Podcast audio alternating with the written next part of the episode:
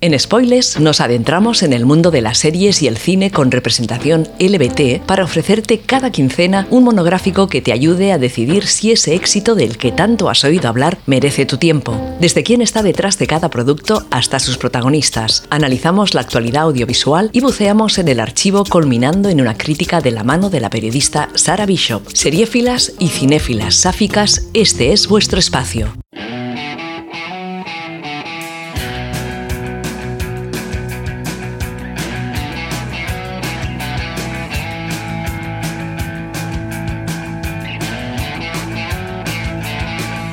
Hola y bienvenidas una semana más a Spoilers, donde analizamos series de televisión y películas con interés LBT. A este lado del micro, Sara Bishop emitiendo para Inout Radio.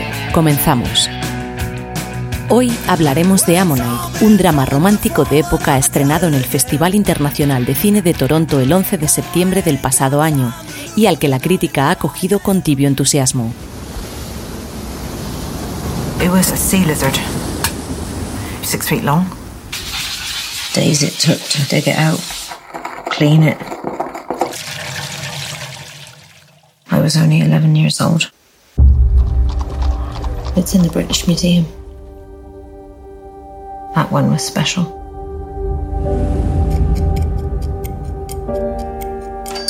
Miss Annie. I've often heard your reputation discussed in the Geographical Society in London. Is there something you wanted, sir? My wife, she hasn't been at all well of late.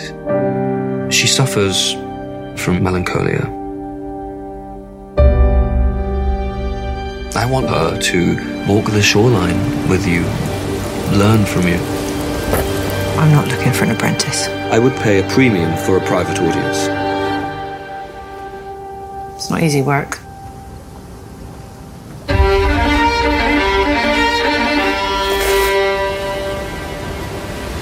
Don't like the water. What is it? Cheap tourist fodder. Beautiful.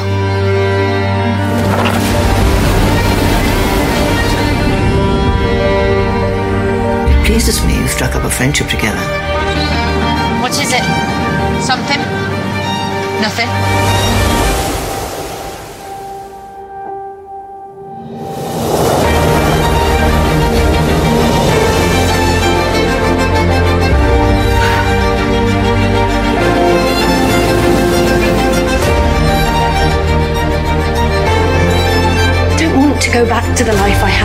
You. What about my life?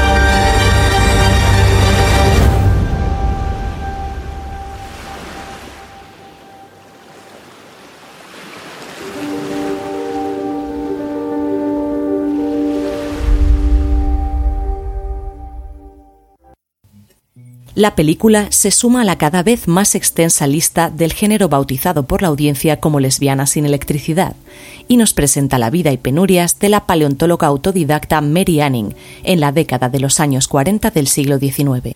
Con algunos famosos descubrimientos a sus espaldas, Mary se encuentra en estos momentos en la línea de la pobreza y dedica su tiempo a la búsqueda de fósiles comunes que vende a turistas ricos a fin de mantener a su madre, viuda y enferma, y a sí misma. Su rutina se ve truncada cuando uno de esos turistas le ofrece ocuparse de su esposa, una joven de clase alta que ha vivido una tragedia personal de la que aún no ha logrado reponerse. El artífice tras el guion y dirección de esta cinta no es otro que el británico Francis Lee, quien ya había hecho sus pinitos en la cinematografía LGBT con la galardonada Tierra de Dios en 2017, explorando en este caso una historia de amor entre dos hombres. Con una larga pero intrascendente carrera como actor, Lee decidió darle un giro a su profesión firmando cortometrajes de modesto éxito antes de saltar a la gran pantalla. La fotografía corre a cargo del cineasta francés Stéphane Fontaine, tras la cámara de producciones como Capitán Fantástico o de Óxido y Hueso. Por otro lado, la banda sonora de Ammonite se escribe a cuatro manos, las del pianista y compositor Dustin O'Halloran, creador de la música de la serie de Transparent, y las del experimentado alemán Volker Bertelmann, en cuyo haber se encuentran piezas para películas como Lyon, Hotel Mumbai o La vieja guardia.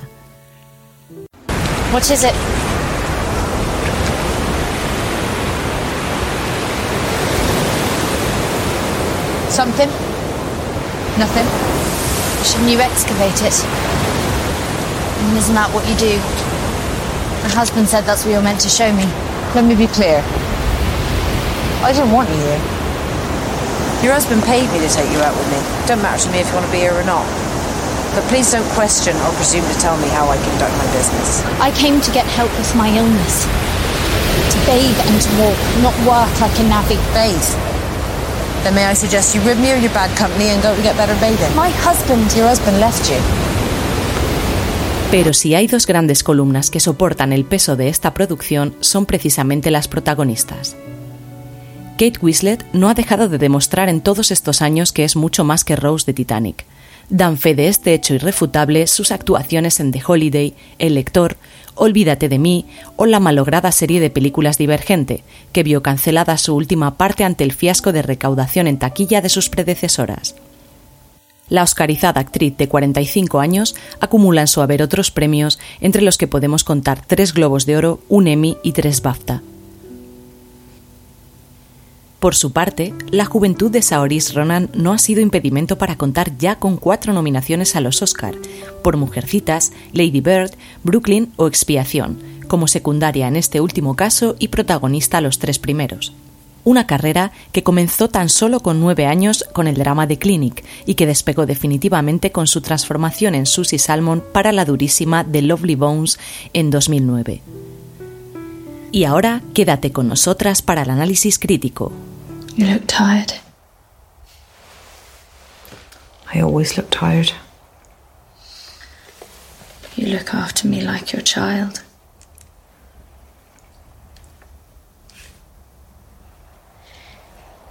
You don't have any? A lot of questions. I might have preferred it when you were unconscious.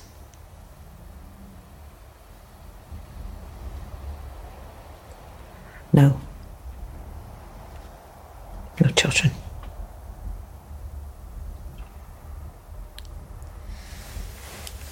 Sorry. For what? My mother had ten. I remember six of them dying. And two before me. Eight babies dead. Each one taking something of her when they went.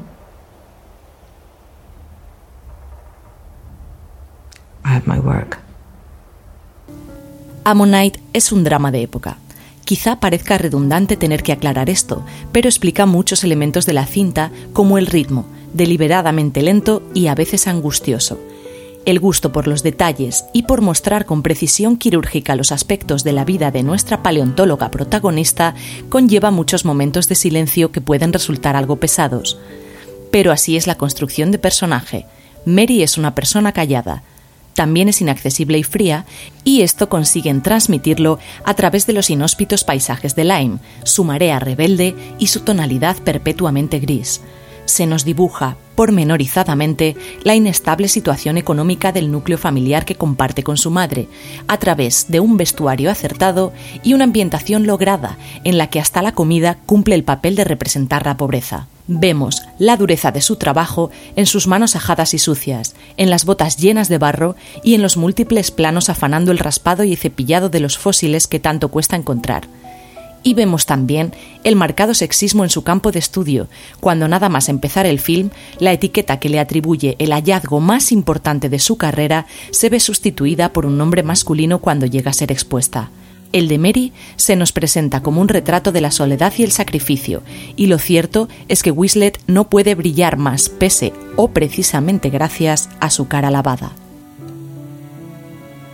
Y esto es así porque en lugar de optar por una efectista banda sonora llena de instrumentos de cuerda, el sonido de fondo de Ammonite es a menudo el mar embravecido, los gruñidos procedentes del trabajo o la tos de la madre enferma de Mary.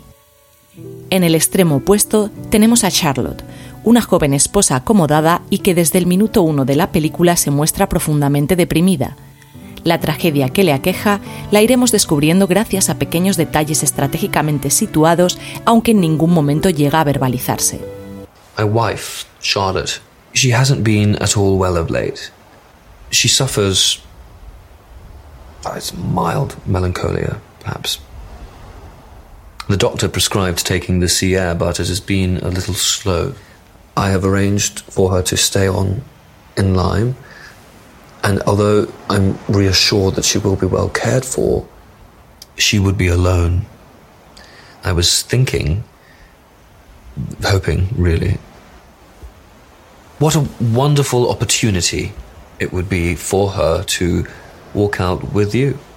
En este punto, somos muchas las que podemos apreciar las similitudes con Retrato de una mujer en llamas. La diferencia de clase de las protagonistas, una dama y una trabajadora, que van fraguando primeramente una amistad que termina por convertirse en algo más, y todo esto con el mar y las playas vírgenes como testigos. El punto de inflexión llega cuando el marido de Charlotte, el geólogo y paleontólogo Roderick Murchison y admirador del trabajo de Mary, decide dejar a su mujer al cuidado de esta para que le acompañe en sus labores de búsqueda de fósiles a fin de acelerar su recuperación, o lo que comúnmente se llama poner al zorro a cuidar de las gallinas, aunque el pobre hombre no parece tener ni idea del peligro de sus decisiones. Estamos ante una narrativa semi-histórica que no llega a ser biopic ni fantasía revisionista del siglo XIX. Mary Anning y Charlotte Murchison existieron, fueron personas reales y fueron amigas, pero no existe documentación alguna que lleve a pensar que fuesen también amantes o que su relación tuviese cualquier otra naturaleza. Esto le ha dado más de un dolor de cabeza al principal artífice tras la película, Francis Lee, quien no tardó en ser acusado de perpetrar imprecisiones históricas en pos del sensacionalismo queer. El guionista y director ha defendido su trabajo como una lectura ficticia sobre la vida de ambas mujeres, argumentando que a Anning no se le conocieron relaciones con señores en su día y que veía con frecuencia el reconocimiento de su trabajo robado por los mismos, por estas razones, Lee asumió como más natural que su Mary dedicara amoríos y relaciones románticas a mujeres con las que sí podía sentirse en una posición de igualdad. Y es que, parafraseando a William Randolph Hearst, no hay que dejar que la verdad te arruine una buena historia. La verdad, o como en este caso, la ausencia de evidencias de una verdad posible e indeterminada, cuyas líneas de investigación han llegado a punto muerto. De acuerdo con esta afirmación, han llegado a estar hasta algunos parientes supervivientes de la paleontóloga, como Lorraine Anning, quien declaraba para The Telegraph que la sexualidad mostrada en la cinta no importaba siempre que la historia estuviera bien contada, tratada con gusto y con el espíritu de Mary, calificando la película como brillante en estos aspectos. Ha llegado el momento de atarse las botas y entrar en el barro. Entramos en la zona spoilers. Can't keep sleeping in that chair. You need your rest. I've taken your bed for too long. Did you want to go back to the hotel? No. Unless you want me to. No.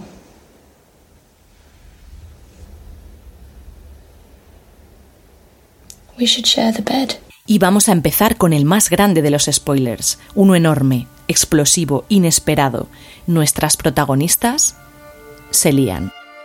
Esto podría no estar claro después de que cada crítica de la película aludiese al romance, a lo sáfico, al salseo, pero sí, ocurre. Sabemos que las damas de clase alta del siglo XIX eran consideradas como seres puros y sin mácula, por lo que se les permitía tener amigas intensas con las que comerse la cara y otras partes del cuerpo. Lo chocante de esta película es que estamos ante dos clases sociales muy dispares y el concepto de amiga romántica pudiera no ser aplicable a la pobre trabajadora Mary, cuya elección de soltería seguro fue ampliamente criticada en su tiempo. Pero ocurre. Y ocurre con una abundante cantidad de tropos del fanfiction que da a la vez gusto y sonrojo verlos en pantalla. Tenemos a las sáficas dibujando mujeres dormidas. Mm, Lexa, ¿eres tú? Tenemos el momento de irse a dormir y que solo haya una cama para las dos. Tenemos el consabido Enemies to Friends to Lovers, tenemos Smooth y por encima de todo tenemos Slow Burn. Porque si algo caracteriza a la cinta de Lee es precisamente que todo se cocina a fuego muy lento. Mary y Charlotte comienzan cada una en una orilla de un océano insalvable de la clase social. La dama de alta alcurnia ha perdido un bebé y ha adoptado un carácter lúgubre y depresivo choca en un principio con la taciturna Mary, mucho más preocupada por su trabajo y las vicisitudes de la vida en equilibrio con la subsistencia que por los males que aquejan a la high society de su tiempo. Es una mala decisión de Charlotte la que le lleva a indisponerse, viéndose así abocada a los cuidados de la paleontóloga, que ejercerá de enfermera y guardiana hasta que el estado de la señora Murchison sea al menos estable. A medida que Charlotte va recuperando cierta salud y alegría de vivir, se va abriendo un hueco en el carácter hosco e imposible de la señorita Anning, Incluso, en cierta ocasión, acuden a un acto social propuesto por el médico que trata a la enferma, más interesado en Anning que en la paciente y que es el que revela unos celos de Mary que pueden representar unos sentimientos más allá de la amistad por la mujer del geólogo. The most fascinating person there tonight.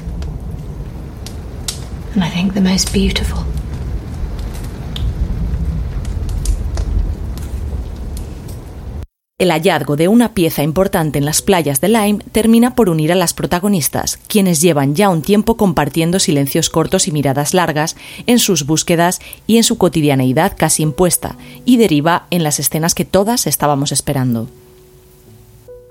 Y esto es curioso, porque tanto Winslet como Ronan revelan en varias entrevistas haber coreografiado esas escenas más picantes de Ammonite mano a mano, de forma que todo el mundo se sintiese cómodo y a gusto.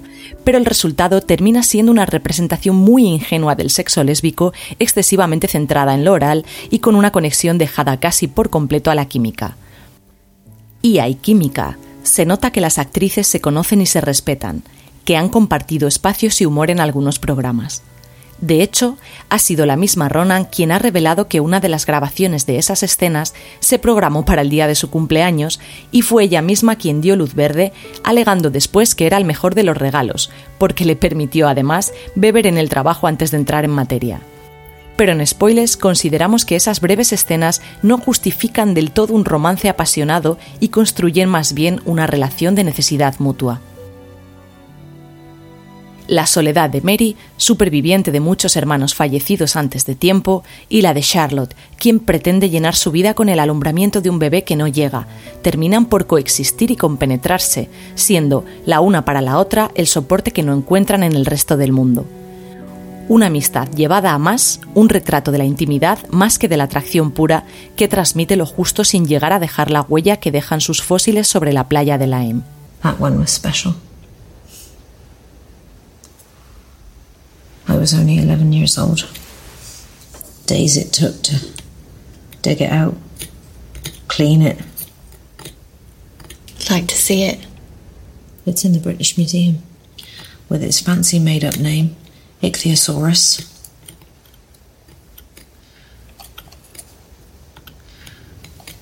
We couldn't keep it. It was years worth of food, rent, and clothing. La cinta carece de la sensualidad de sus coetáneas como retrato de una mujer en llamas y deja el relato en algo más frío y superficial pese a la profundidad de sus caracteres. Incluso hacia el final, cuando Mary no consiente en convertirse en el trofeo sentimental de Charlotte, eligiendo por enésima vez su carrera, vemos cómo el romanticismo y la intimidad pasan a ser accesorios, pese a concluir con la búsqueda de la dama del calor de la paleontóloga en el British Museum, no le falta química a la producción y el guion está muy bien llevado para que sepamos quién es cada quien y cuáles son las premisas que les mueven. Pero le falta chispa, intensidad y fuerza a una historia con mucho potencial que se queda en necesidad mutua y pura coincidencia en el tiempo y en el espacio. En Spoilers recomendamos Ammonite solo si te gustan las historias que se cocinan a fuego lento, la época y los paisajes si estás buscando una historia de amor que le dé la vuelta a todo lo que creías sobre el romanticismo o que le otorgue un punto optimista a tu día a día, te redirigimos a otras historias que trataremos en este espacio más pronto que tarde. Estamos ante una película que aborda con valentía el sexismo, la soledad y la subsistencia a través del drama y de una visión casi quirúrgica de la situación de mujeres valientes en el siglo XIX. Esperamos tus comentarios e impresiones en la página del podcast. Gracias por compartir con nosotras este breve espacio en las ondas y te esperamos en las siguientes entregas de spoilers en In-Out Radio, donde seguimos la pista de series y películas viejas y nuevas en las que se nos dé voz, se nos vea y se nos oiga.